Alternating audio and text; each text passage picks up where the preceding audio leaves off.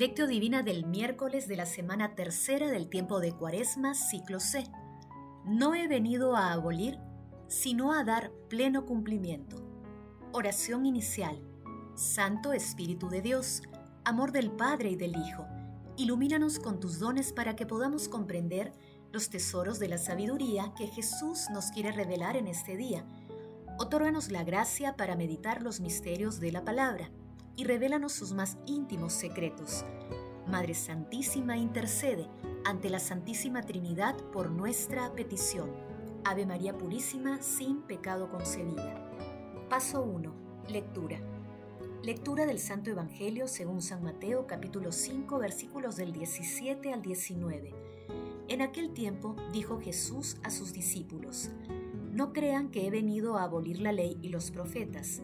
No he venido a abolir, sino a dar cumplimiento. Les aseguro que antes pasarán el cielo y la tierra, que deje de cumplirse hasta la última letra o tilde de la ley. El que se salte uno solo de los preceptos menos importantes y se lo enseñe hacia los hombres, será el menos importante en el reino de los cielos, pero quien los cumpla y enseñe será grande en el reino de los cielos.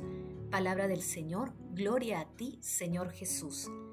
El alma del hombre tiene que ser pura como un espejo brillante. Cuando en el espejo se produce el óxido, no se puede ver el rostro de una persona. De la misma manera, cuando el pecado está en el hombre, el hombre ya no puede contemplar a Dios. Este texto del Evangelio de San Mateo forma parte del Sermón de la Montaña. Integra un texto en el que desde el versículo 17 hasta el 48 Jesús interpreta y explica la ley de Dios, la Torá. En aquel tiempo muchos cristianos de la iglesia naciente creían que ya no había que cumplir la ley del Antiguo Testamento, pues consideraban que bastaba tener fe en Jesús y creer en su palabra para alcanzar la vida eterna. En el pasaje de hoy Jesús señala claramente que no ha venido a abolir la ley y los profetas, sino a darle cumplimiento y plenitud en el siguiente sentido. Cumplimiento porque Jesús está prefigurado en el Antiguo Testamento y cumplió todo lo que estaba escrito sobre él en la ley y los profetas. Su vida, enseñanzas y su pasión, muerte y resurrección forman parte de dicho cumplimiento. Jesús le da la plenitud porque la ley, cuya validez se reconoce eterna, va más allá del cumplimiento de los diez mandamientos de Moisés.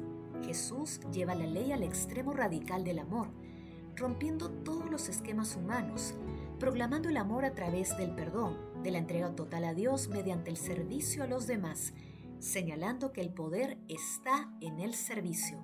Por ello Jesús interpreta el verdadero sentido de algunos pasajes del Antiguo Testamento, adiciona enseñanzas y revelaciones y perfecciona la ley. El amor sin límites a Dios y al prójimo es la plenitud de la ley de Cristo, es la nueva justicia, es la nueva santidad.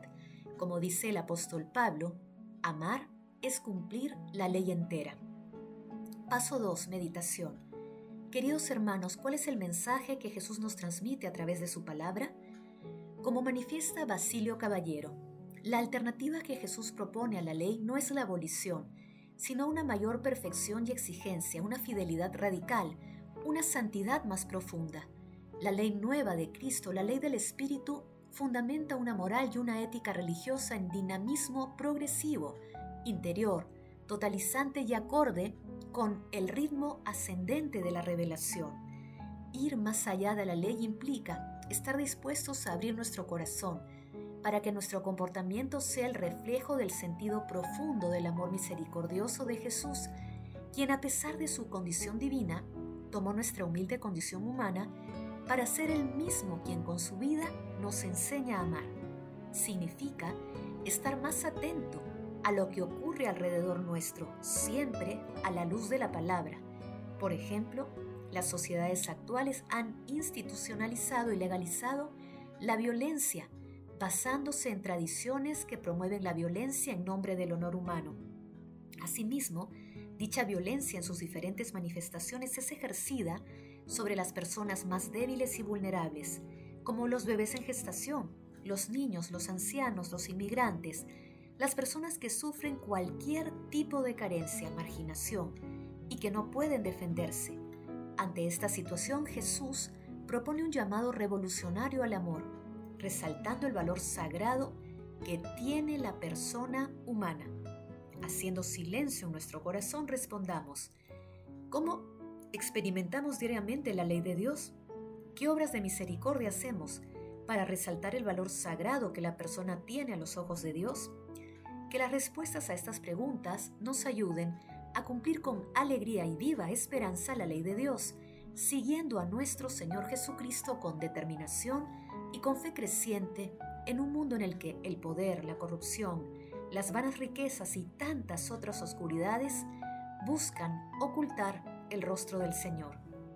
Jesús, María y José nos aman. Paso 3. Oración. Señor, instruidos por las prácticas cuaresmales y alimentados con tu palabra, concédenos que te sirvamos fielmente, con una santa austeridad de vida, y perseveremos unidos en la plegaria. Padre Eterno, que nuestra participación en la Eucaristía y en su alimento santo sean fuente de gracia para realizar obras de misericordia y de defensa en favor de las personas más débiles y vulnerables. Espíritu Santo, amor del Padre y del Hijo, envía tus dones y enciende en nosotros el fuego de tu amor para que fortalecidos la palabra sea en nosotros espíritu y vida. Fortalece con tus dones a los sacerdotes y consagrados, para que sean fiel testimonio del amor de nuestro Señor Jesucristo y de Dios Padre, y despierta las vocaciones para llevar la palabra a todos los confines de la tierra y dar valiente testimonio del amor de Dios Padre y de Dios Hijo. Amado Jesús, por tu infinita misericordia concede a las benditas almas del purgatorio la dicha de sentarse contigo en el banquete celestial, y a las personas moribundas concédeles el perdón y la paz interior para que lleguen directamente al cielo. Madre Santísima, Esposa del Espíritu Santo, intercede ante la Santísima Trinidad por nuestras peticiones. Amén. Paso 4. Contemplación y acción. Hermanos, contemplemos a Dios con el Catecismo de la Iglesia Católica apartados 577 al 581.